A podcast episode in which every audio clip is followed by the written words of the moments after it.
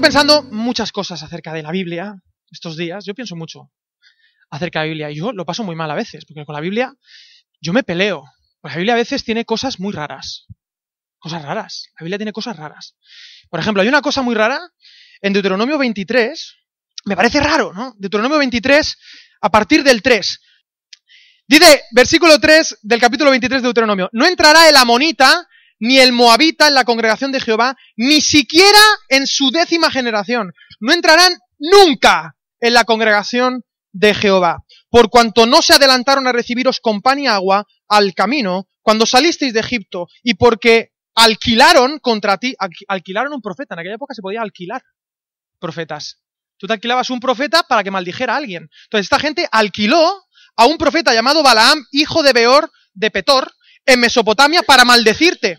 Pero no quiso Jehová tu Dios oír a Balaam, y Jehová tu Dios cambió la maldición en bendición, porque Jehová tu Dios te amaba. No procurarás su paz ni su bien mientras viva, y esto para siempre. Está guapo ¿eh? Este texto.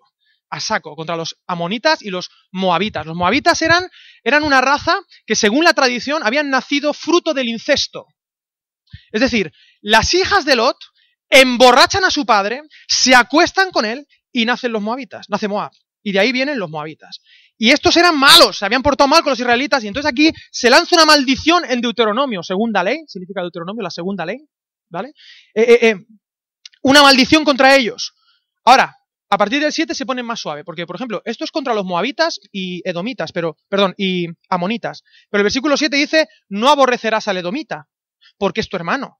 No aborrecerás al egipcio, porque forastero fuiste en su tierra los, hijos que nazcan de ellos, en la tercera generación, entrarán en la congregación de Jehová. Con esto, hasta con los egipcios, ¿eh? que tampoco se portaron bien, bien, bien, no se portaron con los israelitas. Pero los moabitas eran lo peor, ¿vale? Y estaban señalados para siempre. ¿Qué es la Biblia? ¿Qué es mi vida? ¿Qué es tu vida? Y en mi experiencia, corta todavía, gracias a Dios, eh, me he dado cuenta que vivimos normalmente en dos planos de existencia. Dos. Dos planos. Normalmente, eh, si fuésemos, estuviésemos en un mar, normalmente vivimos en la superficie de las vidas de las personas. Estamos en superficies calmadas. Nuestras conversaciones son de temas relevantes pero no profundos. Vivimos vidas correctas, vidas evangélicas que están bien, y en ese plano, pues intentamos sobrevivir. Hacemos un acercamiento a la escritura, también superficial, e intentamos eh, excusar nuestra vida y hacer ver que podemos con todo, que no estamos tan mal, que no tenemos ningún problema y que si hay algún problema que tenemos lo sabemos llevar. Y en ese plano de la existencia estamos todos. Y luego hay un segundo plano de la existencia que es el que mola, que es la realidad. ¿Vale? Con que cuando uno profundiza y bucea un poquito, ahí falta el aire, falta el oxígeno. Y ahí ya, por ejemplo, nos puede la culpa. La culpa nos puede, como a los moabitas. No había manera, no había manera de redimirlos a los moabitas. Eh, los fracasos, fracasos morales, pero también fracasos existenciales. fracasos que incluso hemos tenido desde niños. Y también he estado pensando mucho eh, últimamente, no voy a predicar de eso, pero todavía no he empezado, esto es una especie de introducción amena. Como digo, no va a ser la prédica de esta mañana, pero hay, le hemos dado muy poca importancia a, lo que ocurre en nuestra niñez. Y, yo me, me considero, quiero ser una persona sofisticada, una persona que piensa mucho, pero he de reconocer que me afecta más de la cuenta lo que yo he vivido en mi infancia para tomar decisiones. Y lo veo en otras personas. A veces uno empieza a pelearse con uno, ¿sabes? En el plano intelectual, en el superficial, ¿no? Empiezas aquí en este plano. Y aquí puedes ganar la conversación. Pero si de fondo lo que hay es una lejanía, por ejemplo, eh, eh, eh, paterna, hasta que no se sana eso, da igual los argumentos que tú le des a una persona. Porque es un problema de fondo. Un problema no irracional, pero sí del subconsciente. Que que, no entiende a razones. Y por eso a veces somos rebeldes, como somos. O a veces somos contestatarios, como somos. O a veces, eh, eh, no sé, no voy a meterme ahora en berenjenales, pero eso también lo arrastramos en ese plano interno. La culpa, la falta de capacidad a veces las tristezas, el dolor, las heridas que otros nos han hecho y nos afectan de maneras frustrantes. Y además vamos a la Biblia a veces no encontramos la esperanza, porque vemos y decimos, pero esto, ¿aquí qué pasa? ¿no? Esto, esto es un poco, un poco raro. ¿no?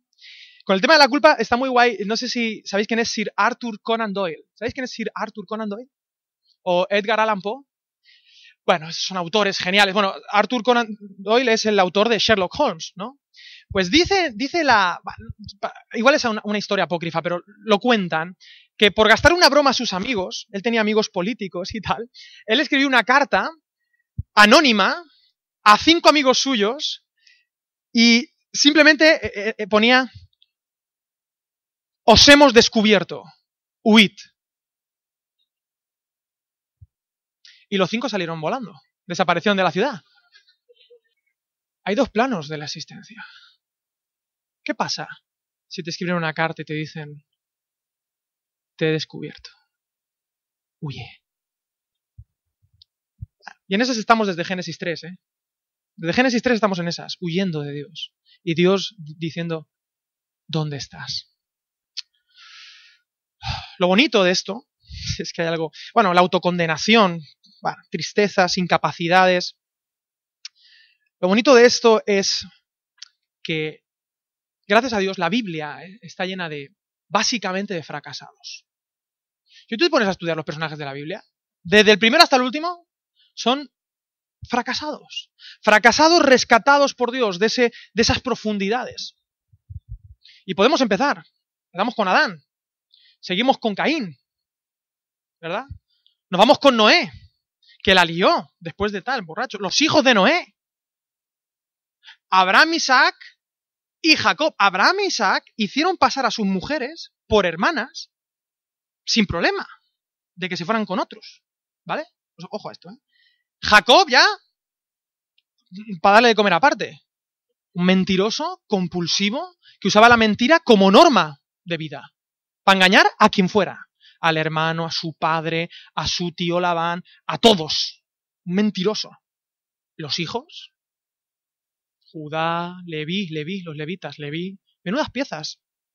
Que hacen, se van a un pueblo, esto no le iba a contar, pero se van a un pueblo y le dicen, no, para juntarse con nosotros os tenéis que circuncidar. Ah, pues sí, pues nos circuncidamos y tal. Circuncidan a todo el pueblo y, al día siguiente, que están todos inválidos, los matan. Fracasados morales. Terrible, ¿no? Y hay una lista, hoy, hoy quiero hablarte de una lista extraordinaria. Y quiero que salgan aquí cuatro personas. Porque claro, yo no sé si habéis visto, porque claro, la imagen que queremos dar de Dios también es el de abrazo gratis. ¿Conocéis lo de abrazo gratis? Es una, es una técnica para conectar con la gente de, de doy abrazo gratis por la calle y hay gente que el abrazo es necesario, ¿no? Y a mí me gustaría, que guapa la, la esta, el suéter, me gustaría que vamos a hacer un, ejercicio de ponernos como si fuéramos a dar abrazos gratis, así. Así, ¿vale? Así. Sí, no, pero arriba, arriba, arriba. En plan abrazo de que vais a... Imagínate que viene la chica esa que te mola y tú dices, este es el abrazo de mi vida, te queda, es una, una, bala, tienes que hacer un headshot, o sea, esta a tope, ¿vale? Ahí, ahí. No hay nada más ridículo que una persona a la que, oye, te, puedo dar un abrazo y pasar de él, ¿no? Yo creo que tenemos, que, que, que, debemos ser así, ¿no? Y tenemos que abrazar a la gente y que Dios restaura, pero a veces en la Biblia encuentro esto, ¿no? Deuteronomio 23. Le, he titulado esta, a esta charla Las cuatro fracasadas. Mateo capítulo 1. Vente conmigo a Mateo 1. Claro, porque es que, ¿sabes qué pasa? A veces la gente se cree que la Biblia es así. Nada, había un Dios legalista. ¡Ey! Te he catado, aguántame. Y vosotros chivaros. Mirad, a veces la idea que tenemos de la Biblia es la siguiente. La Biblia es un Dios que pone las normas, en plan de Deuteronomio, pa, pa, pa, pa, pa, pa. El ser humano es incapaz, incapaz, incapaz de cumplirlas. Y entonces Dios en el minuto 92, en plan Sergio Ramos, tiene que venir Cristo al final de los tiempos para decir, bueno, vamos a cambiar las normas, porque como así no se puede, va a tener que ser así. No sé si me van a entender. Como con el Antiguo Testamento no he podido, a última hora que venga Cristo, que haga lo que tiene que hacer, porque es que esto no hay manera de entenderlo. Esta es la imagen que a veces tenemos, poco exagerada, Pero fijaros, en Mateo capítulo 1, que es el primer evangelio que nos encontramos en el Nuevo Testamento y por lo tanto debe conectar las dos, y Mateo hace muchas referencias al Antiguo Testamento, encontramos una lista. Versículo 1 dice, libro de la genealogía de Jesucristo, hijo de David, hijo de Abraham. Qué bonito, ¿no? Hijo de David, qué grande era David, ¿no? Hijo de Abraham, el padre de la fe. Qué pasada, Mateo. ¿Cómo quiere poner a Jesús en plan de, este es el sheriff del, del condado, ¿no? Es el más, el más top. Y mira, dice, Abraham engendró a Isaac, Isaac a Jacob y Jacob a Judá y a sus hermanos. Judá engendró de Tamar, ¿de quién? Tamar, aquí aparece una mujer. Esto es muy raro, esto no se hacía. Una mujer. Las mujeres no aparecían en las genealogías. No, aparecían. Pero aquí Mateo mete a una mujer. Mata, Tamar, a Fares y a Zara, que se ve que ahí empezó el tema de las tiendas. Fares a Errom y Errom a Aram. Aram engendró a Minadab, Aminadab a Naasón y Naasón a Salmón. ¿Eh? Salmón. Pero Salmón engendró de Raab, que es otra mujer, Raab, a Booz. Booz engendró de Ruth, otra mujer, a Obed. Y Obed a Isaí. Isaí engendró al rey David. El rey David engendró de la que fue mujer de Urias, es decir, Betsabe, Salomón. Y Salomón engendró, etcétera, etcétera, etcétera, etcétera, hasta que llega a Cristo. Aquí aparecen cuatro mujeres y cada cual más guay que la otra. Y hay algo que tenemos que aprender de esta lista. Esto no es, no es casual que Mateo incluya justamente a estas cuatro mujeres en la genealogía de Jesús. El Antiguo Testamento es un diálogo entre la gracia y la ley. No seamos superficiales en nuestra lectura de la Biblia. Hay una historia en la Escritura, una historia extraordinaria que culmina en Cristo, pero Cristo no es una improvisación de última hora. Hay un Dios de gracia de abrazo y de aceptación, que desde Génesis está queriendo comunicarnos algo. Y hay diálogo en el, Antiguo Testamento. La primera mujer con la que nos encontramos es con Tamar. En Génesis 38, y vamos a volar mucho por la Biblia y te pido que me acompañes, en Génesis 38 dice, vamos a buscarlo, esta es la primera mujer que aparece.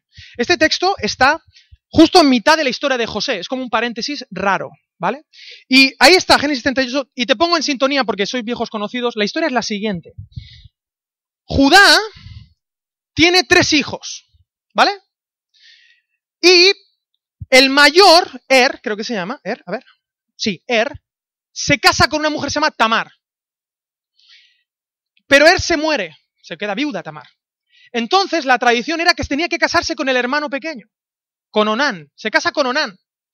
Lo que pasa es que si Onán tiene hijos con Tamar, la descendencia le cuenta como si fuera a Er. ¿Esto por qué era importante en aquella época? Por el reparto de, tierras. Entonces, a Onán no le da la gana tener hijos en nombre de su hermano. Y entonces, cada vez que tiene relaciones sexuales con eh, Tamar, vierte en tierra para que no se quede embarazada. Y se muere. Onán se muere. Y le queda un hijo a Judá. Pero todavía es menor de edad. Y le dice, bueno, espérate que se haga mayor y cuando seas mayor te casas con él. Pero yo creo que Judá dijo, esta es una viuda negra que me los está matando a los chiquillos. Entonces se hizo mayor de edad y no se casó con Tamar. Y Tamar estaba fuera. Resulta que Judá se va por casualidad por donde estaba Tamar, ya, olvidado, ya casi olvidado de ella. Y ella se disfraza de prostituta. Y tiene relaciones con Judá, con su suegro. Se queda embarazada y Judá se entera de que su nuera se ha quedado embarazada y va por ella a matarla, porque menuda deshonra a la familia. Pero resulta que cuando se encontró con Tamar, él, ella se quedó con varios objetos de él. Y entonces Judá le dice, ¿y de quién es el chiquillo? Y dice, pues del dueño de esto. Y entonces Judá cayó, ¿no? En cuenta y dice, ah, dice la Biblia que cuando Judá lo reconoció, dijo, más justa es ella que yo, y por cuanto no le he dado a mi hijo Sela, y nunca más la conoció. Se conoce que el tema de los gemelos es genético. Y Tamar tuvo gemelos, Zares y Fares y Zara. Y de Fares continuó la genealogía.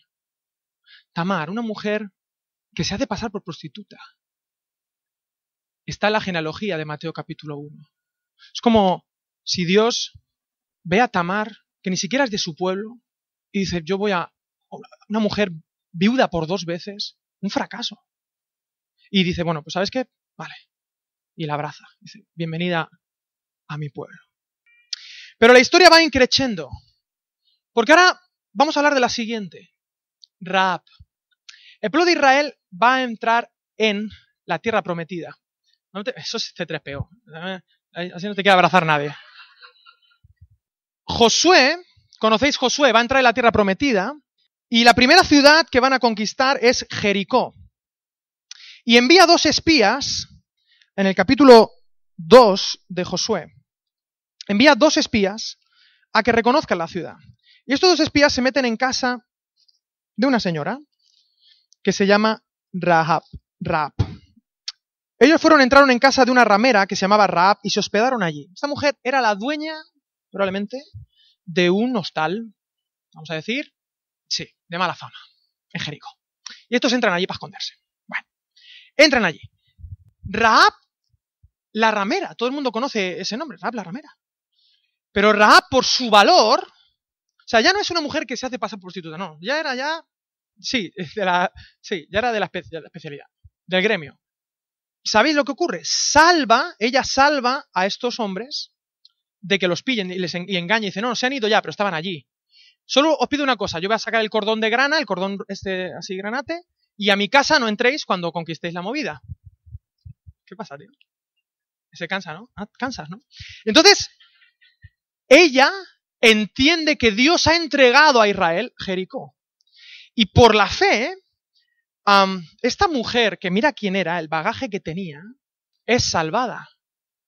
Pero no solamente salvada en, su, en, su, en, en Jericó, sino que es adoptada en la familia de Israel y de hecho se casa con Salmón, que es un descendiente de Judá. Se casa con Salmón. Pero para más Inri de esto, esta mujer es conocida en el mundo entero, pero no por ser prostituta. O sea, a mí hay algo que me saca de las casillas de esto. ¿Tú sabes qué es Hebreos capítulo 11? ¿Sabes lo que es Hebreos 11, no? ¿Qué es? La fe. Eso es la pasarela de los héroes de la fe de la Biblia. ¿Y sabes quién está ahí colado? Raab. Raab, la ramera, está en la pasarela de los héroes de la fe. Dice, acompáñame, vamos a volar ahí. Vamos, vamos, vamos. Hebreos capítulo 11, versículo 31. También está en Santiago 2, si lo queréis ver. Pero dice, por la fe cayeron los muros de Jericó después de rodearlos siete días. Por la fe Raab, la ramera, no pereció juntamente con los desobedientes, porque recibió a los espías en paz. De hecho, esta es la última vez, es la última persona que se menciona y, y lo describe profundamente, porque después el autor de Hebreos dirá, ¿y qué más digo? El tiempo me faltaría para hablar de Gedeón, de Barak, de Sansón, de Jefté, de David, así como de Samuel. Pero la última persona que menciona y cuenta un poquito de qué va es Raab. Raab es aceptada otra vez perdón, es aceptada en, la tierra, en, la, en el pueblo de Israel. Y yo pienso, bueno, pero Dios, ¿tienes límites para aceptar a la gente? ¿Hay algún límite? Porque estás aceptando a, o sea, a, mí, que soy un evangélico bien, de cuna casi. Guay, pero a todo el mundo realmente. ¿Y en el Antiguo Testamento?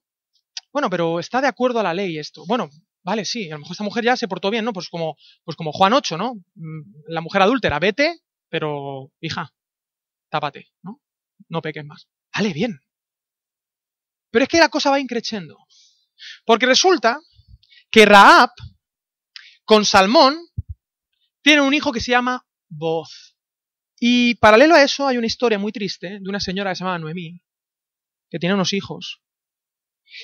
Y se fueron de Belén con tan mala pata que se casan con una moabita. Una moabita. ¿Sabéis qué pasa con los moabitas, no? ¿Qué pasa? Esos nunca en la vida entrarán en la congregación. Eso lo dice la ley. Jamás.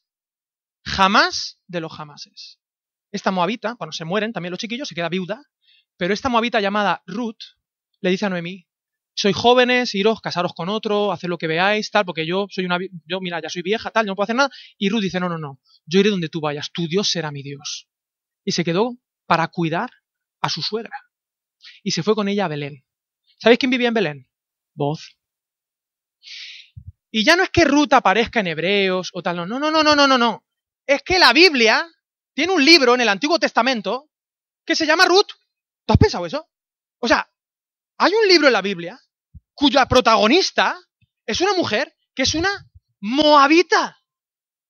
Y sabéis lo que. Y tampoco. Y la mujer era trabajadora, era una mujer con una iniciativa alucinante, pero que utilizó todas las herramientas que pudo para enamorar a voz. Y no voy a entrar en detalles. Algún día voy a predicar de Ruth, de los cuatro capítulos, porque son brillantes. Hay una cristología en el, Evangelio de Ruth, iba a decir. Sí. En Ruth, que es brutal, cómo se redime a la persona de Ruth. Pero Ruth hace. Digamos que seduce a voz, le descubre los pies en la era y Bod la restituye y se casa con ella. Una moabita. Y aquí ya sí tenemos un problema. ¿Por qué pasa con Deuteronomio? El Antiguo Testamento es un diálogo entre la gracia y la ley. Y no debemos ser superficiales en nuestra lectura del Antiguo Testamento. Porque hay un propósito, una intencionalidad, hay un para dónde. Y aquí el Antiguo Testamento nos quiere enseñar algo. Que la ley es la ley, pero la vida que el sábado no se hizo. Perdón, que el hombre no se hizo para el sábado. Es el sábado que se hizo para el hombre. Jesús, entendedme lo que voy a decir. Jesús relativiza la ley y la pone en función del beneficio humano. Chiquillo, pero si tienen hambre. Si se te cae un buey, ¿no lo vas a salvar en sábado? Ahora, Jesús establece un absoluto del cual relativizar todo lo demás. El amor a Dios y al prójimo. Y a partir de ahí desarrolla toda la ley. Pero si hay una ley que está en contra del absoluto, entonces prima el hombre. Ruth no debería haber entrado nunca en el pueblo de Israel. Porque lo dice la ley, clarito, lo hemos leído, lo primero que hemos leído. Jamás debe ser abrazada. Nunca debe ser abrazada. Nunca nunca debe ser aceptada. Pero Dios da gracia sobre gracia. Yo no trabajo para un Dios que, está, que, que lo primero... Dios no hace listas de mis pecados. No tiene una lista. La rompe. A Dios no le importan mis pecados, le importo yo. Le importo yo. Soy yo el que le importa a Dios. Y Dios revienta mis pecados, mi culpa, mis fracasos, mi, mis tristezas. Y acepta a Ruth a la Moabita. Y Ruth la Moabita tiene un hijo que se llama Obed. Y Obed tiene un hijo que se llama Isaí. E Isaí tiene un hijo que se llama David. Ruth será la bisabuela de David. Y sabéis que David es el rey de Israel. Fue el rey, el rey de, de Israel. El gran rey. El gran rey, su bisabuela, era una moabita. Alguien que jamás debería haber entrado, pero que fue abrazada fue abrazada. Fue abrazada. ¿Qué Dios estamos presentando al mundo? ¿Qué Dios estamos presentándonos a nosotros? A veces nosotros, yo creo que una de las cosas más heavy que nos pasan es la, esta, esta, esta, idea de este Dios que está contando, haciendo listas de pecados. Y no hay, no hay mayor esclavitud que, que esa sensación de no llego, no merezco el abrazo. Sí, pero si tú supieras, claro, a nivel superficial, aquí todos somos buenos, pero ¿y cuando buceamos un poquito? Cuando buceamos aquí, la carta de Arthur Conan Doyle. Pues yo quiero decirte que Dios no necesita echarse un farol. Él ya sabe quién eres. Ya lo sabe. Ya lo sabe. Ya sabía quiénes eran las piezas del Antiguo Testamento. Y a esas piezas que ya lo sabe, les da gracia sobre gracia, los abraza y los transforma. Llegamos a la última de la lista de Mateo, la cuarta fracasada. Betsabe. ¿Sabéis quién es Betsabe? Betsabe es una señora que era se conoce que era vecina del palacio. Era vecina, vecinita, enfrente, enfrente. Y por lo que fuera, pues le gustaba bañarse un poco, vamos a decir, al aire. Porque hacía calor dentro, es que hace, dentro de hace los días hace mucho calor, me voy al balcón a bañarme, lo que sea. David, eso está, vamos a buscarlo, en, en segunda de Samuel 11, David dice que sale al balcón, a la terraza, dice, según Samuel 11, una terracita que tenía David en el palacio. ¿Y qué es lo que ve? A Betsabé bañándose. Betsabé era la mujer de Urías. Urías era uno de los valientes de David. Uno, digamos, de los, de los que había luchado con David desde el principio. Este tío, ¿cómo se llama? Eh, David se enamora, se enamora, no, no se enamora, esto era, se enormona, ¿eh? vamos a decir. Se enormona de Betsabe se acuesta con ella y Betsabé se queda embarazada. David, que era conforme al corazón de Dios, ojo a esto, planea un asesinato encubierto para matar a Urias. ¿Sabes por qué? Porque Urias era más bueno que el pan. Llama a Urias y le dice, vamos a hacer una cosa, que venga Urias, que se acueste contigo, y así parecerá que el chiquillo es tuyo, ¿me entendéis? Lo intenta convencer y le dice que no, Urias. Dice, ¿cómo voy yo a hacer eso cuando están todos mis compañeros en la guerra? Yo me quedo. Lo emborracha. Emborracha Urias. Se emborracha David. Y empieza a decirle, no, vete con tu mujer. Y borracho Urias. Le dice, que no. Que yo duermo aquí en el suelo. Con mis colegas están en la... Un tío honesto. Un tío íntegro. Y por íntegro lo matan. Manda una carta a David y dice a Joab. Dice, mira, mmm, se me ocurre una idea. Pon a Urias en primera fila, que es un máquina. Y cuando gritemos, lo dejáis solito. Que él solo vaya. Y claro, no duró ni, ni un telediario. Lo mataron. Y le llegó la carta y le dice, mira, lo siento mucho, pero Urias ha muerto y tal. Ahora, pero Dios, Dios no solo ve la superficie. Y entonces Dios dice, un momentito. Y se va y habla con su amigo Natán, que era un profeta que los profetas también se la jugaban, porque ir a decirle al rey, y le contó una historieta, le contó una, una cosita, dijo, mira, había una vez un pastor con una oveja, con tal, con cual, ay, pues, ¿qué habría que hacer con este? Pues habría que aniquilarlo, dice, pues ese eres tú. Pero David reconoció su pecado y escribió ese salmo tan increíble, ¿no? En pecado me concibió mi madre. Pero ¿y qué pasa con Betsabé? Pasó a ser parte de la familia de David. Se casó. Murió el niño. Pero en Primera de Reyes, capítulo 1, Betsabé ya anciana. Yo no, yo no, sé qué pensar. Yo no sé qué culpabilidad tendría Betsabé. ¿Cómo se sentiría Betsabé? Había sido la mujer quizá del hombre más honesto de Israel. Imagínate los años, el trauma, ¿qué tal? Yo no sé, además ella no era ni siquiera la mujer, era una de las mujeres de David, porque en aquella época también es que se estiraba. ¿Vale? Ahora, Paréntesis importante, que creo que lo puedo decir con vosotros. Y no os preocupéis porque esta prédica es, es, cortita. La Biblia, en el Antiguo Testamento, no todo lo que pasa es porque hay que hacerlo así. Es decir, la Biblia es. La Biblia no siempre es prescriptiva, ¿sabes? No siempre da órdenes, a veces es descriptiva. Mucho cuidado con sacar principios del Antiguo Testamento pensando que es que como así ya lo hacían, así que hacerlo. Porque entonces puedes hacer cualquier tontería. La Biblia es descriptiva y describe la realidad de cómo es el ser humano. Y el ser humano es terrible. Entonces, en la Biblia lo que aparece es lo terrible que es el ser humano. Pero no por eso tenemos que hacer todo lo que hacía la Biblia. Porque si no, yo te podría contar otro día las teologías que hay por ahí. Claro, como Jacob lo hizo así, tú tienes que hacerlo así. No. Está describiendo la realidad. Eso quiere decir que Dios apruebe esa realidad. ¿Vale? Cierro paréntesis. Betsabé ya anciana. Imagínate la sensación de Betsabé, pero apela al rey, porque habían, habían eh, coronado a Adonías, a un tío. Y ella anciana le dice a David, mi hijo Salomón tiene que reinar. Y en Primera de Reyes, Primera de Reyes, los reyes, el que termina reinando es Salomón. Y Salomón, bueno, David era el rey, pero Salomón era, fue el gran rey. Hubo paz en su reino durante todos los años de su reinado. El hijo de una adúltera. Y finalmente, ahora sí, ya venga, está tranquilo. Finalmente Dios abrazó a Betsabé, igual que abrazó. Ya te puedes sentar, gracias, tío.